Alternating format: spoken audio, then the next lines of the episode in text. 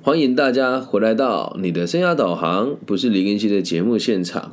那今天呢，也终于来到了这个阿德勒谈人性的最终篇哦，完结篇，也刚好是第九十一集。那其实这两这一集的内容哦，是取材于阿德勒谈人性的这一本书的最后面的附录。然后附录呢，它大概是讨论了这个人的生命呢由自己决定，以及教育的目标是什么。那我们就不再逐字去念它了，因为它有很多东西是重复的，就给它一个主题吧。我们的主题叫做学习个体心理学的目的。好，那他在讲附录的第一章的时候是说教育的目的到底是什么？讲的非常好。其实啊，人出社会啊。或者说人出生了，第一个接触到的这个教育都是从家庭开始的，所以呢，在家庭的过程当中呢，往往父母都不是教育专家，所以才会需要学校的存在。那其实，在最近这一阵子，我个人因为工作的的状况，读这本书的感触就特别深哦。在我们中部有很多所谓的贵族学校，那这些贵族学校都是私立的这个高中哦。然后这里面的老师呢，其实我不能讲说他们操守有问题啊，就是他们会跟学生讲说他们自己很有钱啊，那会跟学生讲说你应该要照我说的方法去进行等等的。但你要知道，能够读贵族高中的同学们，家庭的背景都是还不错的，所以这群老师在教育他们的时候呢，讲好听是因材施教，讲难听就是用很势利的方式在教学他们，对。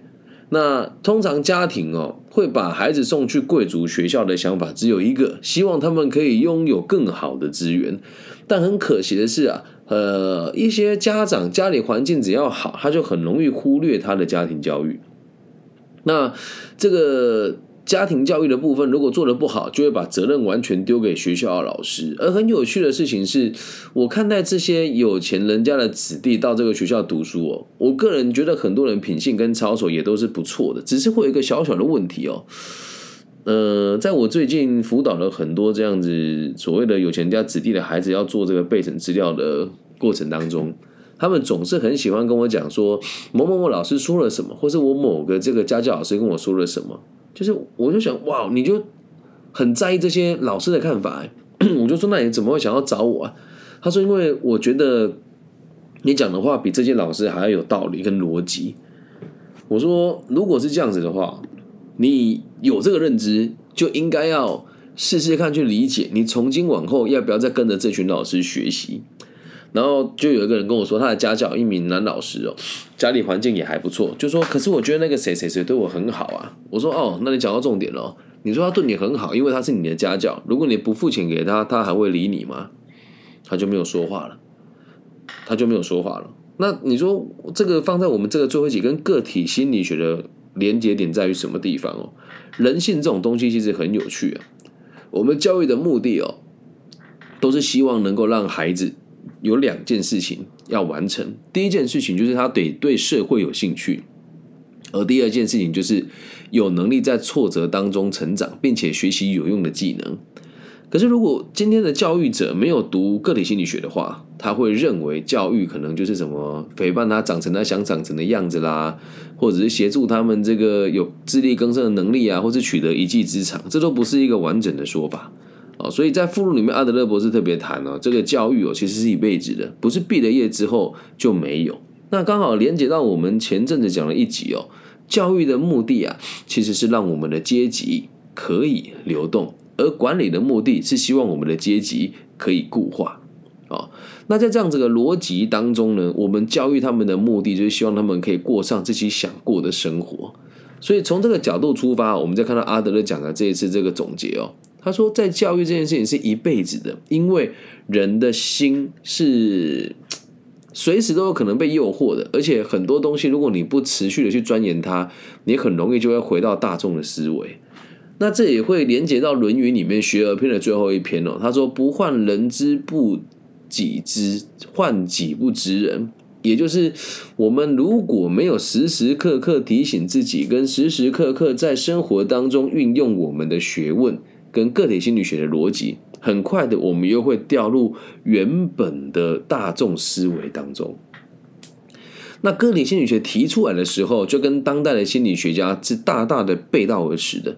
因为以心理学的三巨头，就是荣格、阿德勒跟弗洛伊德。那弗洛伊德是当代最知名的，然后荣格呢也比阿德勒还要更有名气。那阿德勒是在那个年代里面相对不是那么有名气的人，而他所提出的内容跟他的这个其他的同行都是背道而驰的。那到现在也还是一样哦，在台湾或者在全世界都有很多人说啊，我们很懂阿德勒。可是，就像我们这么做，去把他所有的原著都读完一次，并且用自己的生命跟工作来验证他的人，恐怕在华人区应该就只有我会这么做了。但是很有趣的事情是，我这么做了，大家会跟着做吗？那倒未必啊。所以每次我们在做教育受到冲击的时候，我都会问我自己：这么坚持为了什么啊？然后刚好刚刚有一个生涯规划老师有跟我讨论这件事情哦。他说：“老师，我想要问你一件事。”我说：“你说。”他说：“我前阵子啊遇到你另外一个前辈。”哦，我说哪个前辈呢？他说不方便说。我说好，没关系。那他跟你说了什么？他说：“你口口声声说你想要让社会更好，那你凭什么笃定你的坚持要让社会更好就是真的更好呢？”然后他就说：“我就开始动摇我的信心了。我觉得庚希老师，如果是你，你会怎么？你你你会不会也被动摇呢？”我说：“哎呀，这实在是太巧了，这不刚好是我今天晚上读书会的内容哦。我们之所以会开始怀疑自己的学问，就是因为我们没有笃定去，没有去笃定它，没有持续去练习啊。”他说：“那老师，你都没有想过你做的可能是错的吗？”我说：“如果你读的书够多，或者是你看过的事情够复杂，你就会发现这个世界有一个惯性存在。”那我所读的都是圣贤书嘛，《论语》啊，然后古古印度哲学家释迦牟尼啊，还有阿德勒这些人的创作，后末世的人书我是不大读的。他说：“你怎么确定这些人讲的是对的？”我说：“他讲的不能讲说他对，但他就是从一个善良的角度去出发，而这种智慧能够远远流传在华人世界跟洋人的世界流传这么多年，那他肯定有他的道理在。而回归到根本哦。”你要讲说到底什么叫做教育？我们刚刚讲了，目的很清楚啊，让人对社会有兴趣，并且有能力在压力中成长、学习，能够解决社会问题，然后赚到钱的技能。那这个东西就是个大原则，你怎么能说它不对呢？我说，那你如果觉得会质疑自己，你找一个其他的学派，或者找一个你认为做得很好的老师，我们来跟他讨论这件事。然后他就就问了。那你怎么会这么笃定自己做的是正确的？我说，因为我读书啊，我每天都在读书啊，好的书也读，不好的书也读啊。很多生涯规划说什么啊，让天赋飞翔，找到你的内在自我，做你最擅长的事情。从阿德勒角度出发，这都不是这么一回事。因为只要你想要从你擅长的角度出发，就代表你在逃避某一些责任。从错误中学习跟突破是很重要的一件事情。因此啊，在我们这一个节录的最后一段哦，他有写一个很重要的观念哦。人之所以要学习个体心理学哦，除了让社会安定之外哦，还有一个很重要的点，就是我们都必须得摆脱惯性。那什么叫摆脱惯性哦？这也不得不提一下，我最近在东海大学进行的这个大一的 U Can 试训测验的这件事情哦。现在的学生上课的惯性。就是四个字，叫狗屁倒灶。他们上课不喜欢跟老师互动，喜欢做他自己的事情，然后喜欢读一些来历不明的书。你说啊，大家都这样吗？我不敢讲大家，但是很多人都是这样。那现在我的课堂上，就是在最近这几个科系哦，轮转起来之后，你就会发现，要打破惯性真的很难。而阿德勒博士也提过，跟佛学跟儒学角度是一致的。我们做学问是为了全人类。特别是做心理学，为的不是当代的人，而是下一代的人。那你说，老师，那当代都过不好，去顾下一代干嘛？所以有另外一个重点哦，这是书里面没有提的。任何一个想要做心理，或是做辅导，或是做职涯咨询，或是做或是做智商的朋友，这是我个人的浅见啊，你可以听一听啊。反正我也不是主流老师，而且我也没有智商师的执照，但这个点我个人认为很重要。心理学这个东西一开始出现是在于医生，而且是一群有群的医生的手上。是谁？阿德勒、弗洛伊德跟荣格。那荣格的书我没有读他，但是阿德勒跟弗洛伊德他们两个共通性就是他们都是出身名门的，家里的环境是很好的，所以人家才有资格来做这个所谓的心理学的研究。那再退个三百步回来讲，我个人认为佛学的逻辑跟个体心理学有很多接近的地方，而释迦牟尼本身他在立志要宣扬他的理念之前，人家也是一国的君王的儿子啊，理解吗？所以在这几个角度出发，你会发现一件事：你如果要出类拔萃，你一定要很努力，并且要跟大众都不一样，因为大众的思维哦，亘古不变，都是让我们成为社畜。什么叫社畜呢？我领一样的钱，做一样的事，不敢去思考未来变化是什么。其实要学着笃定个人心理学是很需要勇气的。因为今天我在学校演讲的时候，也有一个状况啊，是有一个有一个这个外文系的学生，他来找我的时候，他说：“哎，老师，你说那个你喜欢个体心理学哦，那你觉得弗洛姆跟阿德勒差别在哪里？”哇哦，他问出的这个问题非常专业。代表他真的有钻研过。我说弗洛姆跟阿德勒有很多雷雷同的地方。如果你愿意的话，你可以看他的那个《爱的艺术》那一本书，在比对阿德勒在讲这个自卑与超越当中爱情的章节，你会发现他们有很多雷同之处。好，那你说啊，这个跟课程有什么关系啊？他突破了惯性啊。一般的同学不会在这个年纪去读这么多经典的名著，而他去读了。那所以突破惯性的人，往往的成就呢，都会比社会上的人还要好一些。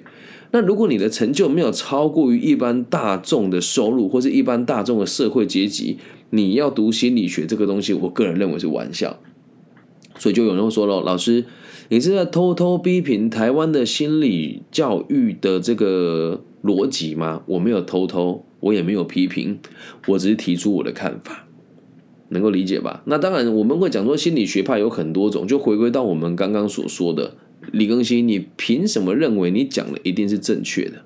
还是那一句话，得辩论，得学习啊！很久很久以前呢，有一个人叫唐三藏，不知道大家记不记得这个人哦？《西游记》里面的唐僧，这个人是真实存在的。然后呢，他为什么能够成为得道高僧，到全世界去弘扬他的这个理念的原因，是因为在那个年代的佛学的研究者。互相辩论以后，如果你讲的是错的，你是给你是得割掉割掉你的舌头的。所以在那个年代，他们会很有机会跟大家辩论，而且大家都必须得很有根据的把学理说出来。说错了，咱们得割舌头了。那你割舌头这个事情，有的还要自杀哦。那这个是赢的辩方赢的人可以决定说你要不要自杀啊。所以在那个年代，大家做学问当然不敢乱讲话。那你看看台湾现在。做这个心理智商跟生涯规划，就真的是开玩笑啊！心理智商，你只要考上这个研究所，然后你用他们的方式去考试，考个心理智商师，大部分都是没有社会历练的，你却要出来辅导别人，而且你在做生这个辅导智商的这个实习的时候，你是没有薪水的，所以很多都是家里环境很好的孩子才会来读心理系。就导致现在在台湾的这个辅导状况很离奇。然后，就像我做个体心理学的研究，我也很希望可以跟其他这个领域的专家讨论，但没有人愿意跟我讨论的。有人说：“哎呀，你什么东西，谁要跟你讨论了？”哎，你说的对，我是什么东西？我只是个教育者，而其他人呢？他们会拿证照跟执照来衡量一个人的价值，这样能够理解吧？那我们读个体心理学哦，就是希望大家可以理解，你去相信你想相信的，而且最重要的是，你是愿意带领大家突破惯性的人，否则你学他就不会认真的啦。我之所以这么认真上这些课，这么认真的把这个每一个书的内容这样子一字一句的分析给大家听，是因为我心里面有理想，我心里面有理想。今天有一个很特别的同学哦，大学四年级，他读社工系，但他一个月收入大概有。十几万左右，因为他自己做跑单班的生意，然后还帮一些大品牌的童装做小型的代理哦。他跟我讲说：“老师，那我们这么认真赚钱为了什么？”我说：“你不用问我，你得问你自己啊！我认真赚钱，我是有目的的，让社会安定。那让社会安定哦，从儒学的角度出发，就是老有所终，少有所长，壮有所用。那如果从阿德勒角度出发，就是让人家对让人对社会有兴趣，并且愿意在压力中学习可以解决社会问题的技能。”那我抱着这个信念，我才有办法继续读个体心理学啊。一般人读会觉得哇，这个好高大上，还要脚踏空哦。今天还有另外一位同学问我，他说：“老师，你叫我们读《被讨厌的勇气》，两三呃五年前我读过，但我读不懂，因为那时候我年纪太轻了。”我说：“那你现在读不是刚好可以开始入门吗？”他问我说：“那我们读这个干嘛？”他本来想了一下，说：“对啊，读这个干嘛？”我说：“那你没有想过你那么努力干嘛？”换他回答不出来了。我说，每个人的努力都是为了让全人类更好。他说不是为了钱吗？我说钱只是副作用，钱只是副作用。那商人的目的是获利，教育者的目的是人类的文化得以进步，并且让社会可以稳定的延续我们想要延续的核心精神。这就是为什么我们要学习个体心理学的目的。那至于其他心理学流派怎么样，我只能说小弟读的书不够多，我也不敢妄加评论。但就我目前为止看了这么多不同学派的内容，我最喜欢的还是个体心理学。所以记得啊，最后用一句话跟大家分享：我们读个体心理学的目的是为了突破惯性，让每个人都可以活出自己真实想要的样貌。只要你能够突破惯性了以后，你就会知道自己要的是什么。并不是每一个人都需要离群所居，也不是每一个人都必须得要有一个自己的风格存在，没有那么困难。但是你得知道你要的是什么。突破了惯性之后，你会发现，哎，哎，不对啊，我就是想要让大家操控。那 OK 啊，你找到你要的方向了，好好当个社畜，你也开心嘛，不要再读个体心理学了，做一个你想要赚钱的老师就好啊。那这个其实讲起来很很心酸呐，我。这一阵子还是有很多我说：“老师，我想跟你讨论合作，想要学你的学问，想要去外面做咨询。”但是你们就没有想要改变这个社会啊？你的立场不就是为了钱跟个人的名利吗？对吧？你我如果大家有认识的老师或是心理学界的朋友，他可以说出说我们的工作目的是为了让社会更安定，那我就收回我这一句话。但是很遗憾的是，除了在阿德勒的书，还有。孔老夫子的《论语》当中，我看到类似的言论之外，现实生活当中也就只有我这么一个人在台湾做教育跟生涯规划的辅导，我会说出我要让社会更安定。所以你可以去想一想，要不要读这一门学问？如果你都看了这么多，你也听得下去的话，就代表你心里面其实是有这个声音的。那如果你听我的节目觉得哎呦这个太假大空了，我听不下去，很有可能是你。没有那么，不要讲崇高了，就是你的生活没有想要去追求这些社会价值，也可以啊。但如果你和我一样是老师、社公司咨询师或智商师，你听我节目会觉得啊，这都是狗屎的话，那我就必须得讲哦，不能讲愧对，就是你用这样子的角度，就算在这个社会上生存下来，如果没有帮助全人类更稳定，那你就是在残害这个社会啊！讲这个话都说的好重哦，但是。刚也恰巧是自己读了这些学问，才知道原来在一直以来我都不是孤单的人。阿德勒努力了这么久，他的遗遗愿跟他所提倡的理想，看到的人却这么少。那继承，既然我读了他的东西，又能够继承他的思想，那接下来的责任就在我们的身上了。所以他们辛苦过的事情，我们也得辛苦一次啊！就像孔子也一样啊，他的治理这个。治理城邦的逻辑这么的清楚明确，可是用的人却这么少。那越越接近后末世，大家的品德也越来越糟糕。所以大家还是都得透过心理学来来做一个自省吧。所以回归到最根本的根本，我们看完了这么多东西，去读各类心理学，就是为了突破人类的惯性，你自己的跟别人的都一样。因为啊，只要是心理的问题，都会发生在同一个状况：想改变而改变不了。只要你的行为和你的目的哦产生了偏离跟偏差，你就会发现一件很神奇的事：你的心理就会开始焦虑了。所以，当你的行为跟你的目的一致的时候，你焦虑的状况就会大大的降低。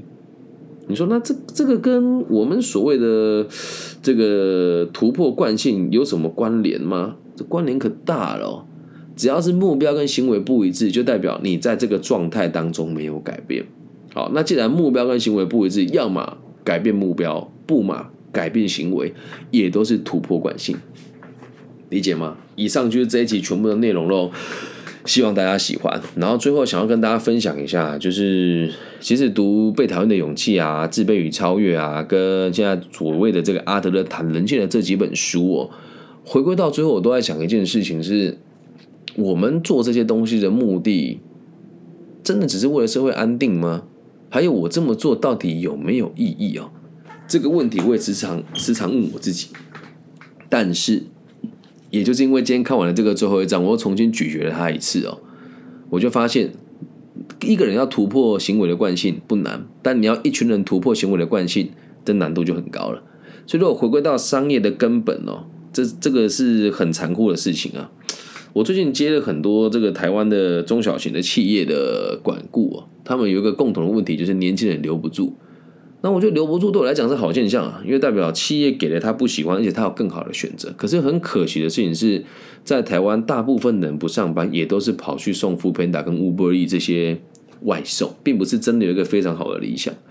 那我也希望所有跟我一样年纪比较轻的朋友，如果能够接触过我们的学问跟逻辑，或是对我这个人的立场不是那么的排斥哦，我们都应该要突破现在社会的惯性。这个社会有太多不公不义的事情。需要我们去弥平它，但是哦，百分之九十的弱者都是咎由自取的。但如果他们能够突破惯性，也都可以突破社会的阶级。这样大家可以知道为什么我们要努力学习学问，跟为什么要努力推广个体心理学了吧？目的决定一切，你自己可以决定你要的是什么。那如果多一个人愿意和我们一起用阿德勒博士的角度出发，让社会更安定，那这个社会就会往更安定的方向走。所以我也希望大家可以理解，我们做任何一件事情，或许个人的利益也很重要，但如果能够顾及到群体的利益，那你就会发现个人的利益是很难被忽略的。那我也期待大家，如果真的听了我的节目很喜欢，或是对我的这个节目的逻辑觉得还蛮不错的话，也欢迎大家可以透过各种管道邀约我去你们的企业，或是你们的这个校园里面帮你们做演讲跟做培训哦。那在这边，如果您的公司是在五十人以下、五人以上哦，想要做这个培训，那这个部分呢，可以由我们这边来吸收成本，来帮大家做一个接班还要转型的动作。我们的目的只有一个，就是让社会安定。那也希望每个听我们节目的朋友，不管在世界的哪一个角落，都可以陪我们一起成长，然后让社会更稳定，不要让自己这一辈子白活。好吗？那接下来下一本书，我还在想我要带哪一本。